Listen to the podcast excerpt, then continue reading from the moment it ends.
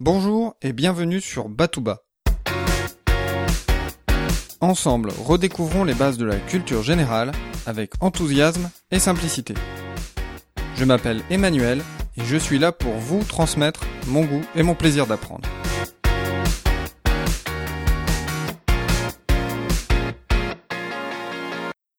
La mariée remonte l'allée au bras de son papa.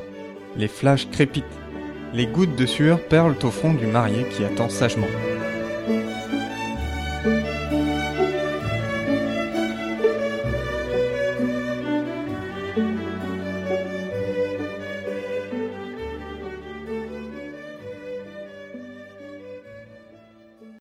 La légende raconte que le premier à pouvoir entendre cette musique pour son mariage est Johann Christoph Bach, frère aîné du plus célèbre des compositeurs baroques, Jean-Sébastien Bach.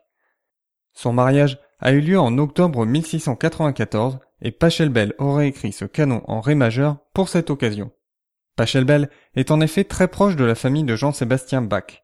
Il est notamment un ami intime de son père, Johann Ambrosius, et le précepteur d'un de ses frères aînés, le fameux Johann Christoph. Pachelbel développe son amitié avec la famille Bach à Erfurt, où il exerce le métier d'organiste et de compositeur.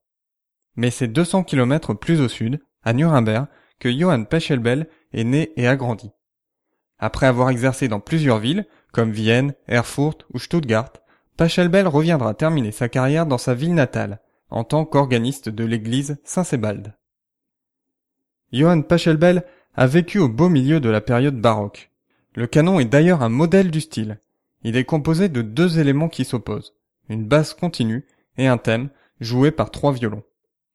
Malgré l'émotion qu'il peut transmettre, le canon est très codifié et est réalisé avec une précision et une rigueur toutes mathématiques. Mais le canon de Pachelbel n'a pas toujours été aussi connu. Pendant plusieurs siècles, Pachelbel est oublié du grand public, et les initiés le reconnaissent plus pour sa musique d'orgue que pour sa musique de chambre. C'est Max Seifert qui en 1919 redécouvre à Berlin huit partitions de musique de chambre de Pachelbel complètement oubliées. Parmi elles, la partition du canon. C'est elle qui retient l'attention de Seifert et de son collègue Beckmann. Ils admirent notamment son utilisation du contrepoint, technique caractéristique du baroque. Mais il faut attendre la fin des années 1960 pour que le canon soit largement diffusé. Tout d'abord, par l'intermédiaire de Jean-François Paillard, un chef d'orchestre français qui va en réaliser un enregistrement pour le label Erato. C'est le court extrait de cet enregistrement que vous avez pu écouter au début de l'épisode. Ensuite, par l'intermédiaire du groupe grec Aphrodite's Child, qui va s'inspirer du canon pour son tube Rain and Tears. Cette chanson est du style baroque pop, style qui consiste à introduire des éléments de musique classique dans la musique pop rock.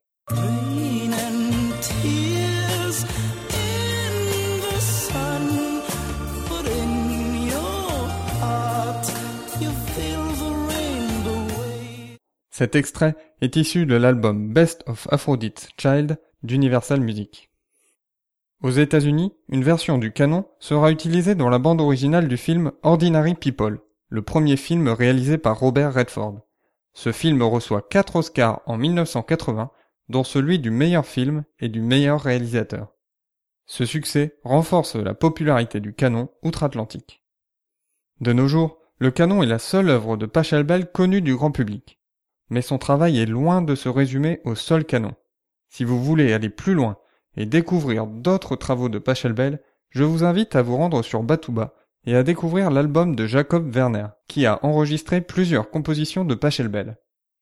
J'ai choisi cet interprète car tout comme Pachelbel, Jacob Werner a aussi exercé pendant de nombreuses années la fonction d'organiste à l'église Saint-Sebald de Nuremberg. Si vous appréciez les épisodes de Batouba, cela me ferait plaisir si vous pouviez laisser une revue de mon podcast sur iTunes. Je vous dis à bientôt. D'ici là, restez enthousiastes, prenez soin de vous et de ceux qui vous entourent.